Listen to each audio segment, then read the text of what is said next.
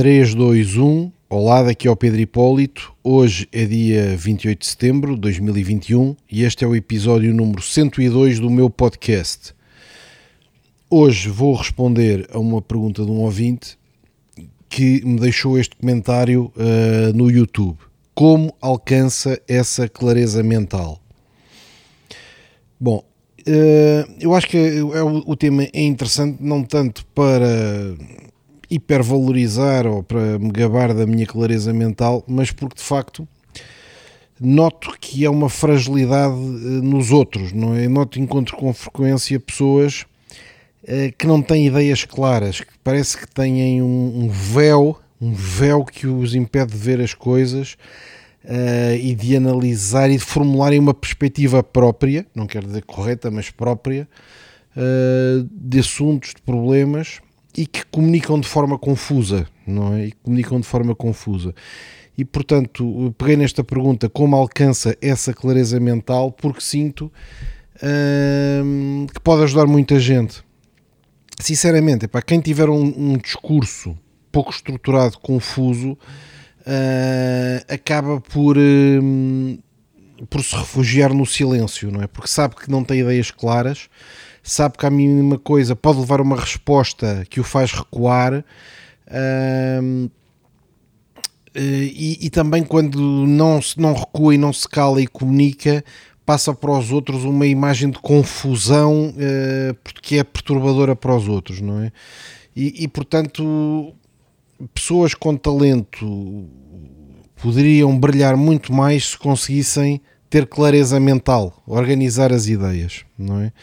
E portanto queria-vos uh, tentar desconstruir este, este tema e dar-vos aqui um conjunto de ferramentas muito práticas para, se ouvirem com atenção e depois se lembrarem destes, uh, destas soluções, uh, eu diria que qualquer pessoa, qualquer pessoa melhora a sua organização de ideias, esta clareza mental e a forma de comunicar ao, com os outros. Bom, então, clareza mental se calhar ia separar em três ferramentas muito práticas, três, três vá lá, estratégias muito práticas e depois deixo para o fim o tema da comunicação, não é? O tema da comunicação. Então, vamos mandar, começar com três aspectos muito práticos para vos ajudar a terem ideias claras e a melhorarem a vossa clareza mental e a organização mental. Primeira, uh, distinguir o importante do acessório. Epá, eu sei que isto pode parecer banal, mas isto é mesmo importante. Não é acessório, é importante. Porque nós temos recursos intelectuais limitados. É? Uns, uns muito limitados, outros muito pouco limitados, que são gênios, mas uh, há sempre um limite, não é? Para os nossos recursos intelectuais. E se dispersamos esses recursos intelectuais por muita coisa, estamos a pôr menos carga em cada uma delas. E portanto, o tipo mais brilhante, se estiver a lidar com 20 temas ao mesmo tempo, 20 temas que são a que dá igual prioridade e igual valor, epá, está a pôr 5% da sua capacidade intelectual em cada um. Epá, por mais gênio, por mais inteligente, por mais capacidade que seja, se entrega 5% da sua capacidade intelectual a um tema, epá, é destruído por qualquer gajo pá, que dedique eh, 20% da sua capacidade intelectual àquele tema. Não é? E portanto é completamente diferente a pessoa gerir 5 temas e pôr 20%, 20 de esforço em cada um ou gerir 20 temas e pôr 5% de esforço em cada um. Não é? E portanto, se não conseguir distinguir muito rápido se o tema em apreço é importante ou é acessório, aceita tudo. Envolve-se em tudo. Discute, discute tudo em igual uh, intensidade de importância. Uh, eu acho que, por exemplo, eh, as mulheres no geral são, têm mais facilidade em multitasking, não é? Portanto, conseguem fazer muitas coisas ao mesmo tempo. Os homens são mais limitados aí, conseguem fazer menos coisas ao mesmo tempo. Isso também leva a que às vezes as mulheres, no geral, estou a generalizar, mas tendam a dar muita importância a muitas coisas, porque estão envolvidas nelas todas, não escolhendo, não é? Quando não é, quer dizer, não, não, não, é, não é assim, as coisas não são todas de igual importância e, portanto, mesmo com muita capacidade para multitasking, se continuamos a pôr mais temas, vai haver uma altura que não conseguimos ter profundidade em nenhum, não é? E portanto, mesmo as mulheres têm essa capacidade melhor que a dos homens de gerir muitos temas em paralelo, porque não sei, parece-me, pelo menos é a minha intuição, não é? Lembrarem-se das datas dos aniversários dos miúdos, do não sei do que, da escola, ainda vão, não sei o que, do escritório, ainda conseguem. Então, têm mais capacidade que os homens, mas mesmo assim há um limite. Não é? Há um limite para essa capacidade. E portanto é importantíssimo treinarem a capacidade de dizer assim: destes temas todos com os, com os quais eu estou a ser estimulado, quais são o, um tema que é crítico e dois temas que são importantes. Tudo o resto quase não conta não é? E, e, e, aplicar o máximo brain power, o máximo brain power naquilo que é mesmo importante. E portanto, treinarem-se permanentemente. E é uma coisa que vão ver que até vos dá uma certa tranquilidade a não se deixarem estimular por, por tretas. É pá, não tem que se envolver na discussão de tudo e mais alguma coisa. Para o clube de futebol que perdeu o jogo, é pá, por amor de Deus, pá. O miúdo que deixou pá, o caderno na escola, é pá, não, não é crítico uh, epá, o colaborador pá, que uh, naquele dia pá, saiu mais cedo epá, é irrelevante.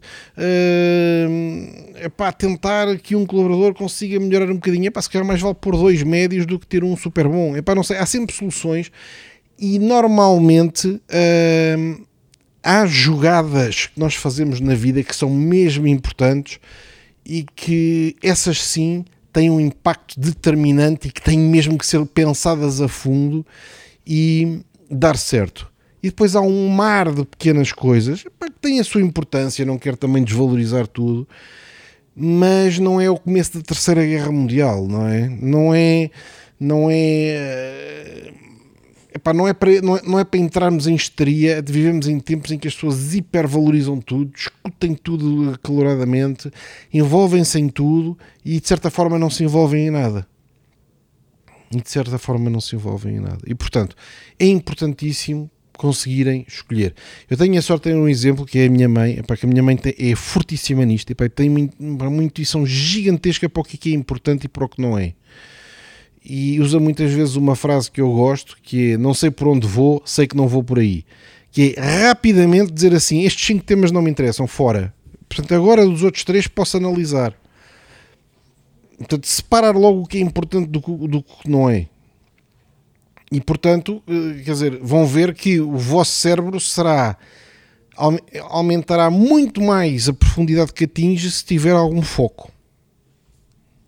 Portanto, fica aqui a primeira ideia distinguir o importante do acessório e para distinguir tem que se obrigar a fazer isto. É que quase tudo é acessório, quase tudo é pouco importante. Quase tudo é mesmo quase irrelevante. Mas depois há aquelas duas coisas que são críticas. Até há uma frase do Jeff Bezos que, que é um discurso dele que ele diz que uh, o segredo é tomar três grandes e muito boas decisões por, decisões por dia. Três. Não é, é pá, fazer um mar de coisas, é três jogadas todos os dias que deem certo e que tenham relevo. Não é?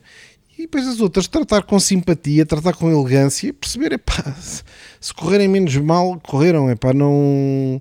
Uh, epá, não é fatal, pá, não é fatal, não é fatal. Não é? Eu, por exemplo, uma, uma, uma, das coisas que fiz em que apliquei mesmo este método, só para dar um exemplo pessoal, quando eu fui fazer o MBA, epá, tinha não sei quantas uh, cadeiras, já não lembro quantas eram, epá, não sei se eram, se eram 20 cadeiras, o que era, epá, não sei, mas vamos supor que eram 20, não é? E eu disse assim: epá, eu quero, em algumas delas, epá, quero mesmo ser o melhor aluno, e nas outras, tanto me faz. Foi mesmo esta separação. E então lembro que antes de começar, peguei numa lista das disciplinas todas e disse: tudo o que for finanças, pumba, marquei. Tudo o que for estratégia, pumba, marquei. Tudo o que tiver economia, microeconomia, macroeconomia, pumba, marquei. Uh, tudo o que for uh, matemáticas e estatísticas e não sei o quê, marquei. Estas, quero ser o melhor aluno e não aceito ser o segundo melhor, tenho mesmo que ser o melhor. outras disciplinas que eu vou ceder para dedicar full power nestas 10, não é? As outras 10 que eu não quero, o que é que sobrou? Pá, política de empresa, recursos humanos, uh, direito, uh, epá, coisas mais, epá, não sei, já não me lembro exatamente porque como vem, nem me lembro das que não escolhi. e então fiz um, um MBA que depois teve resultado, mas foi feito mesmo assim, foi Epá, eles podem pôr as 20 disciplinas à frente, mas para mim não têm todas igual importância. E portanto dividi em dois grupos, as que ia ser o melhor e, as, e aquelas que se tivesse 10 por mim tudo bem. E assumi logo à partida, é para se calhar tenho 10, tenho 11, tenho 12, não me interessa, pois claro nunca tive notas tão baixas nessas outras e acabei por ser um, um aluno top 3 do MBA, porque a média entre uma metade foi correr tudo a 19. Uh, e portanto, esta capacidade de escolher o que é importante do que não é, eu utilizo também muito no meu dia a dia da gestão. Uh, consegui dizer, é para aqui três ou quatro funções que tem que ser mesmo eu a fazer e quero estar mesmo eu envolvido. Há outras que, não sendo críticas, são, também valem a pena ser feitas, mas que para eu, para mim próprio, não vou dedicar esse grau de criticidade e, portanto, vou deixar outros crescerem e brilharem desempenhando essas que para mim não estão no core do core do core, não é? Isso tem a vantagem de que me liberta a mim para me focar naquilo que mesmo me interessa e dá a oportunidade aos outros de crescerem muito rápido porque têm território que podem ocupar com gosto meu e com a preço que ocupem, não é? Portanto, primeira ideia, uh, epá, e acho que a maior parte das pessoas não faz isto. Epá, chega ao pé de um gajo qualquer, lança-lhe um tema, uma discussão qualquer sobre um tema não sei o quê, epá, e a pessoa começa logo a ficar envolvida, pá, porque realmente epá, não sei o quê, isto, tal, tal, tal, tal. Epá, quer dizer, eu olho para ele e digo, este gajo acha que isto é mesmo de vida ou morte. Epá, com entusiasmo a discutir um tema da treta que não interessa absolutamente nada. Então, isso é a primeira. A segunda é perceber, esta aqui eu já falei noutras alturas, já falei em conferências que dei, já falei em seminários, pá, não sei se já falei no podcast, mas é possível que eu já tenha falado porque eu tenho insisto mesmo nisto. As coisas não são binárias. As coisas são um espectro. Ou seja, quase todos os adjetivos que nós pomos não se dividem entre 0 ou 1, dividem-se entre 0 e 100% e têm um espectro, não é? Por exemplo, o gajo é burro que é que isto quer dizer? Que percentagem de burro, não é? Epá, porque eu também sou um bocado burro. E vocês, todos os que estão a ouvir, também são um bocado burros. São um bocado. Epá, só que há uns que são 1% burros, há outros que são 10% burros, há outros que são 25% burros. E há outros que são 80% burros e há os gajos, epá, ninguém chegou a 100%, não é? Alguém tem uma ideia. Não é, mas quando nós classificamos como é burro ou não é burro, não corresponde à realidade. A realidade não é assim, não é? Há um espectro, há um espectro de níveis de burrice. Esta miúda, pá, é lindíssima. O que é que isto quer dizer? É 100% perfeita? É 95%? O lindíssimo começa em, em que percentagem, não é? Ah, é que ela é horrorosa. É pá, não é horrorosa, não é? Se calhar o, o lindíssimo nela está nos, está nos 20%, não é? Mas tem 20% de bonito e 80% de menos bonito. Mas não, não é zero, não é? Não é zero. Não, não, estas classificações forçadas diminuem a inteligência das pessoas, diminuem a clareza mental, porque uh, epá, forçam-nos a assumir, não, é, não, é, bem um preconceito, mas é conclusões forçadas sobre coisas que, epá, que não são bem assim. Não, que não são bem assim, porque a realidade epá, é quase nada Epá, eu dou sempre este exemplo. Epá, o pai da Kylie Jenner, não é o pai da Kylie Jenner, aquele Bruce Jenner, que agora chama-se, me vergonhoso, não me lembro do nome, Kathleen, agora chama-se Kathleen, até mostra que, mesmo entre masculino e feminino, há um range. Há um range, não é? Há um espectro, há um espectro. Não é? O típico macho alfa, se calhar, é para 95% macho, 5% feminino, não é? E a mulher mais feminina que existe, se calhar, é pá, não sei, 93% feminina, 7% masculina. Epá, mas há de ter ali um comportamento qualquer que é masculino. Portanto, epá, até aqui se vê até naquilo que, pá, que é o mais binário que existe, e pá, eu sou daqueles que digo que só há dois sexos, pá, não há aquelas coisas dos Estados Unidos absolutamente ridículas dos pronomes, mas mostra que todas as pessoas têm uma certa latitude, têm uma certa latitude hum, masculino-feminino até, não é? Epá, o tipo é altíssimo, não altíssimo, não, há uma altura exata que é 1,88m, ou 1,90m, ou 1,90m, não sei o quê, não é? É altíssimo face aqui, face aqui não é? Hum, e portanto, estas classificações forçadas, estas classificações forçadas uh, induzem as pessoas em, em, erros, induzem as pessoas em erros porque uh, baixa a clareza mental, começam a dizer assim, o Elon Musk é um gênio. Não sei se é um gênio, não é? É um tipo que é muito bom a montar empresas e não sei o quê. Pronto, não sei se há outros melhores, se há outros piores, mas não, não, não uh, fechar ideias na vossa cabeça completamente estanques completamente estanques. Porquê? Porque senão autoclassificam-se a vós próprios também. E se calhar durante a juventude foram muito, foram muito classificados pelos pais, pelos tios, pelos amigos. Epá, isso é, é, é visível. A pessoa transforma-se naquilo que, que, acredita que é. Não é? Por exemplo, imagina um pai a dizer a, dizer a uma filha pequena: Pá, és mesmo desorganizada, és mesmo desorganizada, pá, tu realmente não te focas, tu não sei o quê. Pá, se tivesse tipo a insistir nisto, ela a essa altura autoclassifica-se como eu sou desorganizada, a partir daí começa-se a comportar desorganizadamente. Não é? Enquanto nós percebemos que tudo é um espectro, é dizer assim: olha, tens sido desorganizada, mas podes-te mover nesta linha para mais organizada. Não é? Estás 80% desorganizada. Vamos tentar mudar isto para 50% desorganizada. Nem sempre, ou seja, metade das vezes és organizada, outras vezes és desorganizada. Se a pessoa perceber que em vez de ser uma qualidade é um estado, então não é impotente. Não é impotente para alterar, não é impotente para atuar sobre ele, nem nós próprios, nem nos outros. Não é alguém que se convence que é burro. É para este gajo é um burro. Pá, não sei se é um burro, pá, se tiver hum, só ouvir estes podcasts todos. mais ler uns livros porreiros, pá. mais tiver gente interessante para conversar e para trocar ideias, mais epá, pegar no YouTube e ver epá, Elon Musk, epá, Kennedys a falarem, Martin Luther Kings, epá, outros brilhantes a falarem, epá, aquilo vai-lhe entrando. E portanto não quer dizer que passe de 20% de gênio para 95% de gênio. Epá, mas pode passar de 20% de gênio para 30% de gênio. Não é? Se quando dizer um burro, quer dizer que esta, taxa, esta linha do gênio está, está fraca. Mas pode melhorar. Mas pode melhorar. E portanto, estes classificativos binários, é um gênio ou é um burro? Epá, não é nada disso. Até, até o Elon Musk vai ser burro em algumas coisas. Pá. Não é? E a pessoa menos educada e mais básica tem algumas, pode-lhe tirar uma, uma tirada genial naquilo que ele faz no dia a dia. E portanto estas classificações cristalizam ideias que, como não correspondem completamente à realidade, porque nada é binário, tudo é um espectro, nos tornam, nos retiram clareza mental. Deixamos de ver as coisas. Deixamos de ver as coisas. Não é? Pronto. Hum... E a terceira coisa que vos queria falar, portanto, a primeira que falei foi distinguir o importante do acessório, a segunda, perceber que tudo é um espectro, e a terceira é uh, tentar dividir problemas ou situações que estamos a analisar uh, com um método que se chama MICI. M-E-C-E. O que é que isto quer dizer? MICI quer dizer mutuamente exclusivo e completamente exaustivo.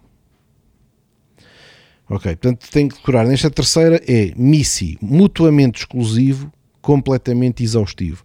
E portanto, quando vamos partir um problema em bocados, temos que partir o problema, vamos começar com uh, mutuamente exclusivo.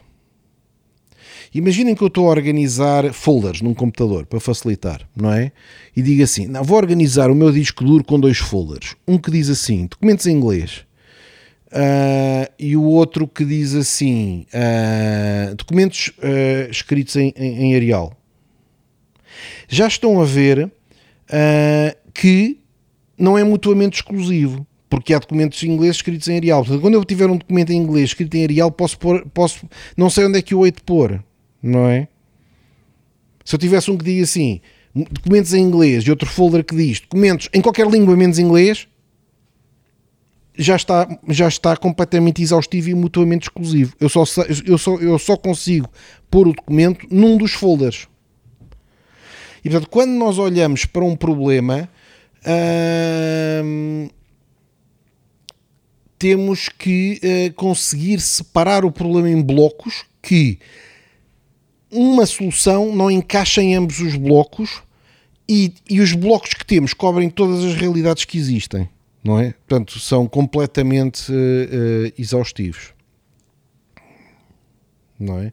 Se eu disser assim, uh, documentos em Arial, documentos em Times New Roman, documentos em Garamond, documentos noutras fontes. Cá está. Eu, se tiver um documento, sei exatamente onde é que eu tenho que pôr. E não há maneira nenhuma de ter um documento que não encaixa em nenhum folder não é? Quando as pessoas fazem uh, escolhas com um processo de seleção que não tem estas características, começam a ficar baralhadas, não é? Uh, deixa eu ver se eu penso aqui num exemplo. Uh, por um lado, uh, loiros, por outro lado, com olhos azuis. Por um lado, loiros, por outro lado, com olhos azuis. Pá, isto já está a ver que é uma desorganização mental, porque há loiros de olhos azuis que estão os dois no mesmo bloco e agora eu ponho-os aonde? Começam a ficar confusos. Não é? Começam a ficar confusos. E portanto, quando se quer discutir um problema, é partir o problema em blocos que sejam de facto MISI, mutuamente exclusivos, completamente exaustivos, que é para quando se está a falar de um bloco, sabe-se exatamente do que é que se está a falar. Imaginem este cenário.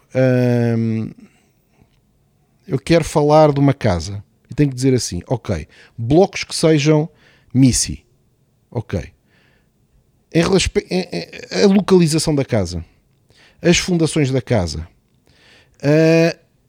tudo o que está em cima das fundações da casa, a decoração da casa.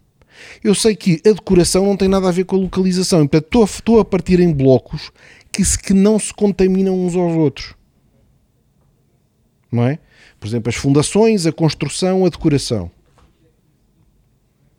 Então eu consigo dizer assim: hum, que casa é esta? Olha, é uma casa que está na Quinta da Marinha, que tem esta área de construção e que foi decorada neste estilo. Completamente claro.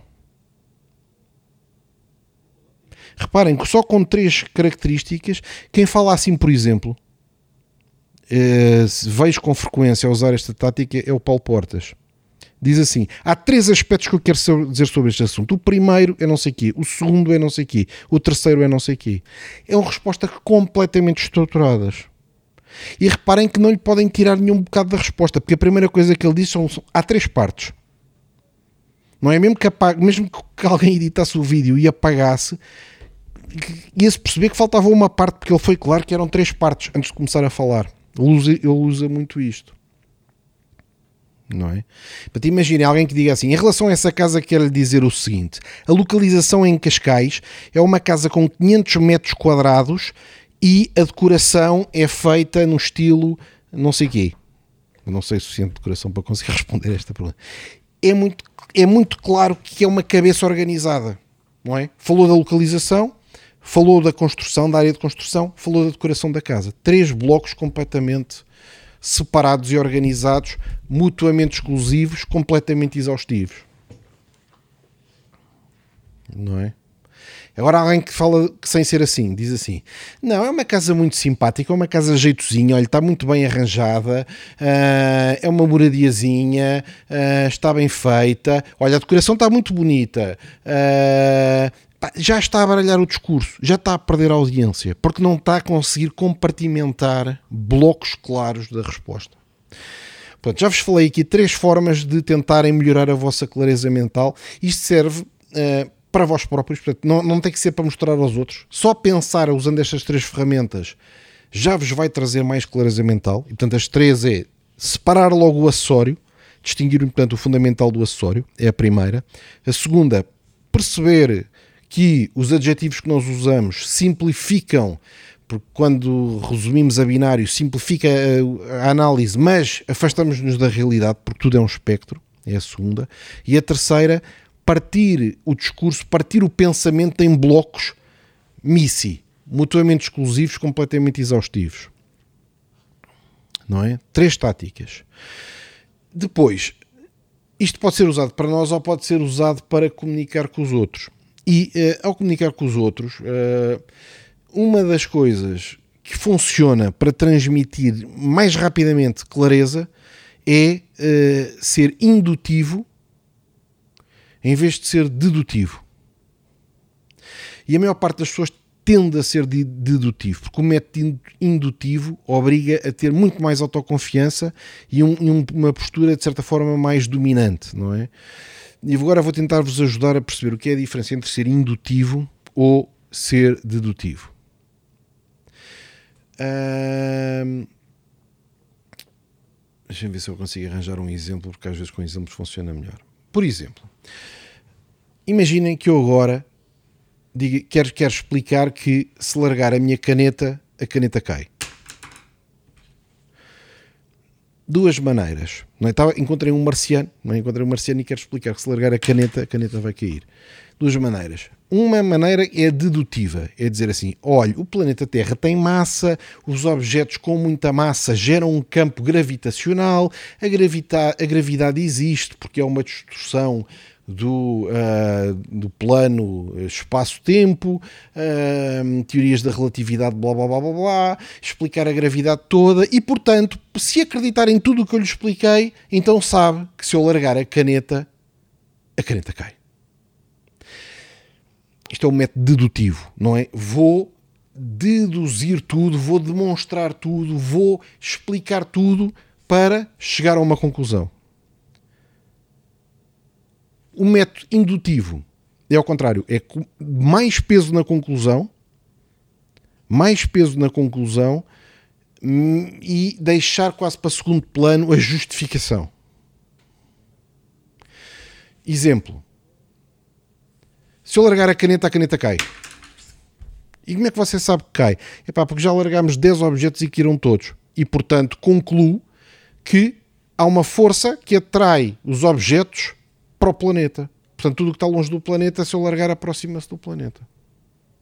Não tive que explicar a gravidade toda, não é? Não tive que explicar a gravidade toda, não tive que explicar as razões todas pelo qual a caneta vai cair. Epá, e isto é tão frequente nos discursos. E as pessoas começarem a dizer: ora bem, uh, bom, uh, portanto, eu apanhei um avião, uh, apanhei um avião e, portanto, desloquei-me e depois lá realmente verifiquei, verifiquei no Google Maps e confirmei que efetivamente estava em Paris. É preciso dizer isto tudo, ou é dizer assim: eu estou em Paris. Se necessário, se alguém dizer, mas como é que sabe que está em Paris? Olha, à minha volta toda a gente fala francês, olho para a frente, vejo a Torre Eiffel e tenho uma bandeira de França ao meu lado. Estou em Paris. Não é preciso explicar tudo. Não é preciso. Quer dizer, a explicação é importante e, sobretudo, em um ambiente de conversa, sustenta a conversa. Mas tentar pôr a conclusão primeiro dá estrutura à, à conversa. Tentar dizer logo o que se quer dizer. E depois, até com este método MISI que eu utilizei, pode-se dar duas ou três. Eu disse aquele exemplo que dei agora. Estou em Paris. Olha, tanto estou em Paris que estou a ver a Torre Eiffel, primeiro. Segundo, estou a ver uma bandeira de França. Terceiro, as pessoas que estão à minha volta falam francês. São três justificações. Não é? Claro que o método indutivo em ambientes muito científicos pode funcionar melhor, não é? Porque a pessoa diz assim: é pá, está bem, mas você pode estar em Las Vegas, tem uma torre eh, à frente, bandeiras um gajo põe em qualquer lado e pessoas que falam francês, pode ter uns turistas franceses ao seu lado, portanto, cuidado que pode não estar em Paris. É pá, eu percebo isso tudo, mas no dia a dia, para ter clareza de ideias, se nós precisamos de provas coordenadas GPS para tudo e mais alguma coisa, não conseguimos progredir não é? E portanto, o mundo das ciências em que temos que ter as certezas absolutas de tudo o que estamos a dizer é, existe, não é? Mas no ambiente de empreendedorismo de gestão e de comunicação nestes, nestes meios, o método dedutivo uh, é suficientemente robusto, é suficientemente robusto para tirar conclusões importantes, não é? Os cisnes são de cor? São brancos ou pretos? Como é que se sabe? Olha, vi cisnes no Jardim da Estrela em Lisboa, vi cisnes no Jardim das Tulherias e vi cisnes, não sei onde, em Versalhes. Só vi brancos e pretos. Portanto, assumo que só, só há brancos e pretos. Isto é um método dedutivo. Portanto, é muito claro. Epá, há alguma probabilidade de haver um cisne todo encarnado? Ou verde escuro ou de outra cor? Epá, pode haver, não é? Mas deduzimos que os cisnes ou são brancos ou são pretos. Até há um livro do Nassim Taleb que se chama The Black Swan, não é? que tem a ver com isto, que é quando de repente uma pessoa que está sempre a ver cisnes brancos deduz que os cisnes são brancos. De repente aparece o preto, tem que alterar para são brancos e são pretos.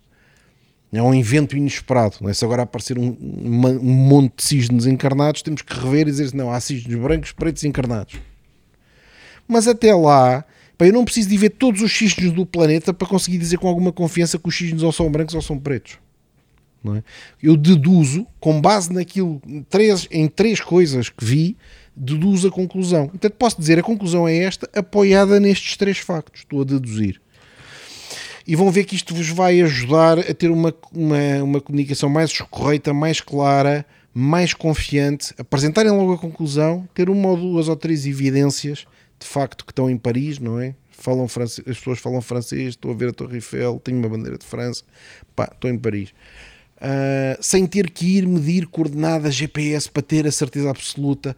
Uh, que vem, é uma cultura que vem muito do método escolar e que vem muito uh, do até de uma cultura um bocado portuguesa da culpa e do não sei o que que é, pá, vê lá, não te enganes, vê lá, tens a certeza, olha que estás-te a precipitar, olha que não sei o que é pá, sejam confiantes, encontrem três ou quatro evidências que se agarrem. Depois podem, claro, que se quiserem ter a certeza absoluta, podem ir buscar um Google Maps, uma coordenada GPS e verificar que estão mesmo em Paris, não é? Mas acho que há uma intuição que se chama hipótese de partida que deve ser obtida muito rápido sobre qualquer assunto. Eu até digo isto aqui nas minhas equipas, até mesmo em coisas que são matematicamente complexas e que se calhar vamos ter que fazer um modelo enorme para calcular qualquer coisa e se calhar estar um mês agarrado ao Excel para fazer um cálculo, nós na primeira meia hora temos que ter uma hipótese de partida dedutiva, não é? De qual é que é o resultado daquilo. É? Vamos supor que é epá, a margem de um produto, não é? E que tenha que se fazer imensas contas para calcular a margem. Mas rapidamente nós devíamos conseguir ter uma intuição de qual é que é a margem que vai ter. Dizer, o preço é este, para quais são os custos principais assim, de cabeça este, este, este, este e este. Ok, quanto é que isso mais ou menos soma? Tanto. Se o preço é aquele, a margem são 20%. Depois podemos fazer um modelo gigante que vai demonstrar que é 18% ou que é 22% e que vai dar o, o número exato. Mas aquela intuição de partida normalmente já está muito perto da solução. E aliás, tem uma vantagem enorme. Ter um método dedutivo é que nos dá intuição. É dizer assim, a minha intuição é que estou em Paris, não é? Deduzi que estou em Paris com aqueles três factos. Se eu agora pegasse num GPS e me dissesse assim, Sibéria, eu tinha que ter a, intuição de dizer assim, pá, desculpem lá, mas Sibéria com gajos a falar em... Não é? O, o facto de eu ter formulado logo a minha hipótese de partida permite também verificar o método hum, dedutivo, quando eu for deduzir a minha resposta, porque a intuição vai chocar com a resposta que está. Eu muitas vezes consigo encontrar um erro numa conta, um erro num cálculo que alguém da equipa fez, só porque eu tenho uma hipótese de partida da solução. Se o resultado que me estão a trazer estiver muito afastado, depois já terem uh, deduzido com Excel grande, uh, da minha intuição, cheira-me que aquilo está errado e vou ver com atenção e vou descobrir a diferença, não é? Se a pessoa nunca se der ao trabalho de formular uma hipótese, ter uma ideia clara, eh, de a comunicar, nem sequer estranha quando um cálculo dá uma coisa disparatada. Porque não, tinha, não, não consegue comparar aquilo com a sua própria intuição. Não é? Pronto, acho que é um podcast muito prático. Resposta a um ouvinte que me deixou um comentário no YouTube. Portanto, quero-vos sugerir. Eu cada vez mais vou dar prioridade aos comentários do YouTube nas respostas, pá, porque realmente descobri este método. Uh, quem ouve em, em, em, no Spotify ou no Apple Podcasts não tem onde deixar comentários. Muitas vezes mandam-me DMs noutras plataformas, mas perco um bocado o contexto qual era exatamente o episódio em que a pessoa estava a ver. E portanto, claro, vejo sempre os comentários que me deixam noutros sítios, mas uh, se calhar se me deixarem um comentário num dos vídeos de YouTube, porque estes podcasts têm uma versão toda de YouTube, deixarem os comentários, eu vejo, vou ver com periodicidade, tento responder. Alguns respondo logo lá se for uma pergunta simples, outros gravo episódios, como foi o caso. Um, e dá-me um bocado de contexto de onde é que aquela pergunta vem, porque está indexada a um episódio em concreto.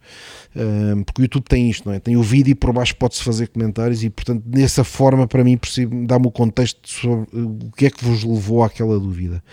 E, portanto, está respondida esta pergunta: como alcança essa clareza mental?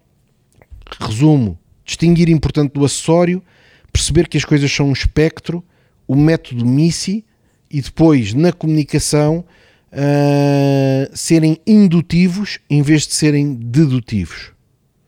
Espero que seja útil. Deixem-me comentários, deixem-me sugestões de temas. Se gostam, deixem-me uma review na plataforma onde estão a ver, likes, ou escrevam uma review no Apple Podcasts. Um, estou aqui para fazer isto para vós, gratuitamente. É importante ter o vosso feedback. Vou agora para o Brasil e, portanto, o próximo episódio já será feito e gravado do próximo lado do Atlântico, provavelmente a partir do meu telemóvel. Um abraço, obrigado.